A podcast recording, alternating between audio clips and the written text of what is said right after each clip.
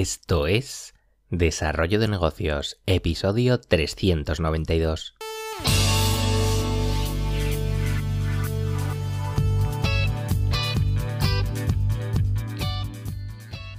Muy buenos días, ¿qué tal? ¿Cómo estás? Bienvenido, bienvenida de nuevo al podcast Desarrollo de Negocios, el programa donde ya sabes hablamos de ideas, de casos, de estrategias, de oportunidades, de todo aquello que puede ayudarte a crear y mejorar tus propios proyectos online. Al otro lado del auricular, lo sabes, Álvaro Flecha me puedes encontrar en alvaroflecha.com. Y hoy un tema muy importante, un tema que te puede cambiar la vida si te lo tomas en serio, literalmente. Y es que al final, tanto para sacar adelante pues, proyectos online como para tener cierta organización en, todas las áreas de tu vida, eh, es casi imprescindible tener un sistema que nos facilite las cosas. Al menos que no quieras ir por la vida como pollo sin cabeza y te guste sufrir, claro está. Eh, afortunadamente, pues en los últimos años eh, pues han surgido y se han puesto a nuestra disposición muchas herramientas digitales que la verdad es que son fantásticas y pueden facilitarnos eh, la vida en gran medida si sabemos aprovecharlas bien. Y además, pues hasta son gratis, o sea, ¿qué, qué más quieres pedir? Pero hoy no voy a hablarte de herramientas digitales. Para eso, bueno, ya le dedicaré un episodio pronto en exclusiva, yo creo que sí. Eh, sino que voy a tratar de explicarte pues, un modelo que quizá te sirva para crear tu propio sistema de organización. Y es que al final con tantos libros, tantos podcasts, eh, que si leemos artículos de blogs, eh, proyectos que tenemos por desarrollar, áreas en las que queremos mejorar, ¿cómo lo hacemos para organizar toda, toda esa información y, a la vez conseguimos pues también que, que, sea fácil acceder a ella, incluso logrando interrelacionarla? Pues si te gusta visitar las páginas y los sitios de productividad y similares, eh, quizá hayas oído hablar últimamente eh, de un concepto que se está poniendo de moda, que es el de construir un segundo cerebro que nos eche un, cable en, todas estas situaciones, ya que parece que, el que tenemos sobre nuestros hombros, pues parece que empieza a quedarse corto. Este término del, segundo cerebro, pues creo que fue acuñado por Tiago Forte e incluso he visto que ha creado un curso eh, sobre este tema y de hecho se, hizo bastante popular y tiene muchos seguidores. Así que hoy voy a explicarte el método en el que se basa Tiago para organizar la información digital y que no es otro que el método para. Y no, Tiago no nos está diciendo que paremos, ya que el significado de estas siglas pues vendría a ser proyectos, áreas, recursos y archivos. Vamos ahora a desarrollar un poco en qué consiste cada uno de estos elementos.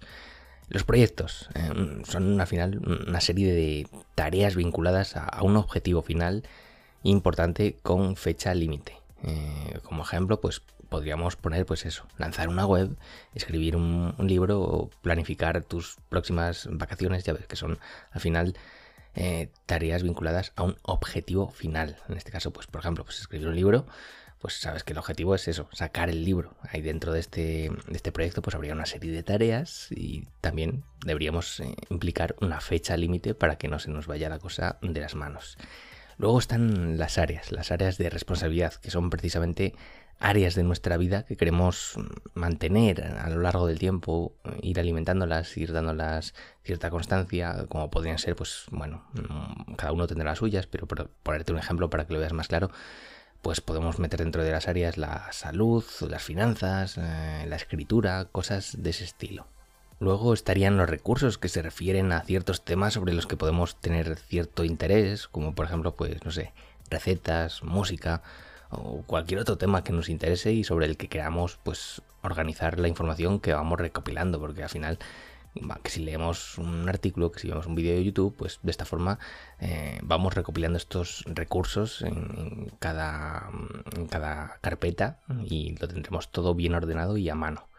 Y por último, los archivos, que aquí, bueno, es el lugar donde se guardan elementos que ya no están activos dentro de las otras tres categorías. Aquí podríamos meter, pues eso, proyectos que ya se han acabado, recursos que ya no nos interesan o, áreas en las que ya no queremos dar más seguimiento.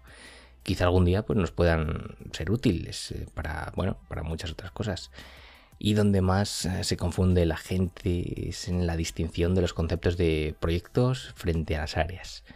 Los proyectos, eh, hay que recordar que tienen un objetivo claro, objetivo claro, repítelo conmigo para diferenciarlo bien objetivo claro, alcanzar en una fecha concreta y al final va a terminar. Es un proyecto que tiene fin, eh, un proyecto que irá a esta carpeta de archivos y entonces lo quedará eliminado. Tiene un principio, tiene un fin, tiene un nacimiento, tiene una muerte.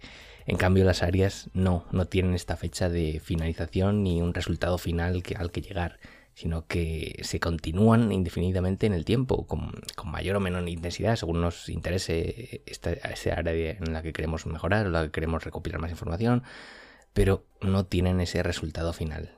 Y lo ideal es que los proyectos se marquen eh, dentro de las áreas. Eh, y para que lo veas más claro, pues vamos con algunos ejemplos. Por ejemplo, publicar un libro, eso ha quedado claro que es un proyecto y escribir pues es un área. Entonces aquí es donde se interrelacionan estas, estas dos, dos campos.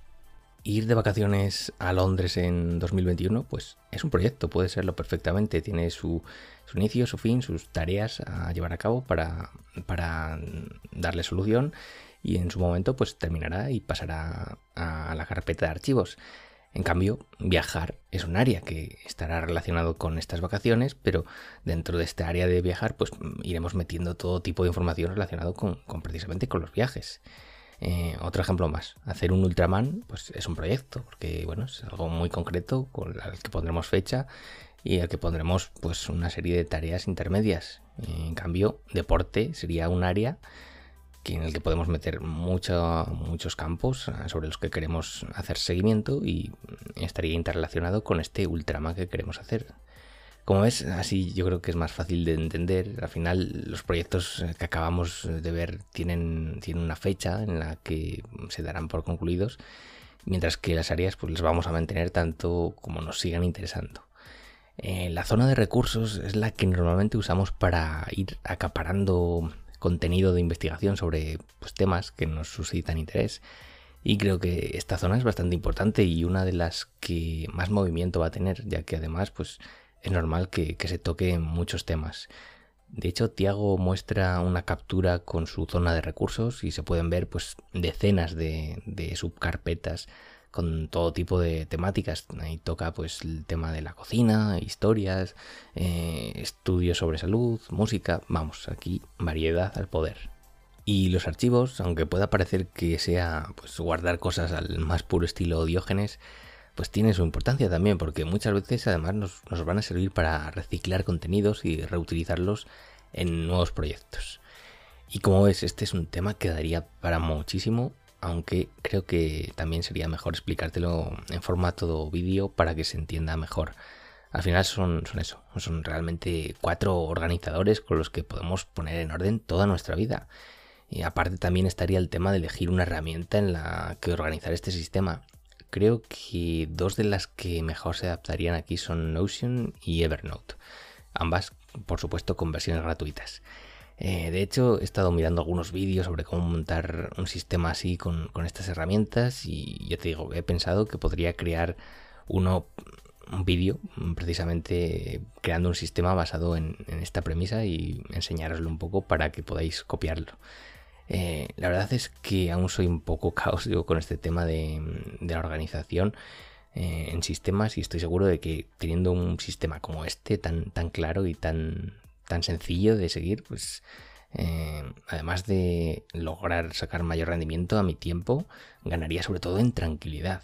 Y si eres de los que aún no tiene un sistema de organización para bueno, todos los aspectos de, su vida, pues eh, creo que merece la pena parar un poco y dar una vuelta, por ejemplo, a este sistema que ya te digo, está teniendo mucho éxito. En, en internet hay muchos casos de cómo aplicarlos, por si quieres empaparte un poco más. Y como te digo, eh, si de verdad tanto te interesa que hable de herramientas para crearlo como, como de este vídeo posible que pueda hacer, pues por favor comunícalo, eh, déjame un mensaje aquí abajo en los comentarios, mándame un email, lo que quieras, y me pongo con ello encantado. Yo creo que, sí, sería interesante, eh, porque bueno, ganas tú, gano yo, yo creo el sistema, aprendo más, tú también crees el tuyo, y es que, ya te digo, creo que esto está súper infravalorado, es algo que, te puede cambiar la vida, como te anunciaba al principio del episodio, porque la organización al final lo es todo y ya te digo, súper importante. Así que nada, te dejo pensando sobre este sistema. Eh, si te ha interesado el episodio, pues te agradezco tus valoraciones en Apple Podcasts, Spotify, Evox, en el podcatcher que sea. Y lo dicho, nos escuchamos mañana con un nuevo episodio. Un saludo.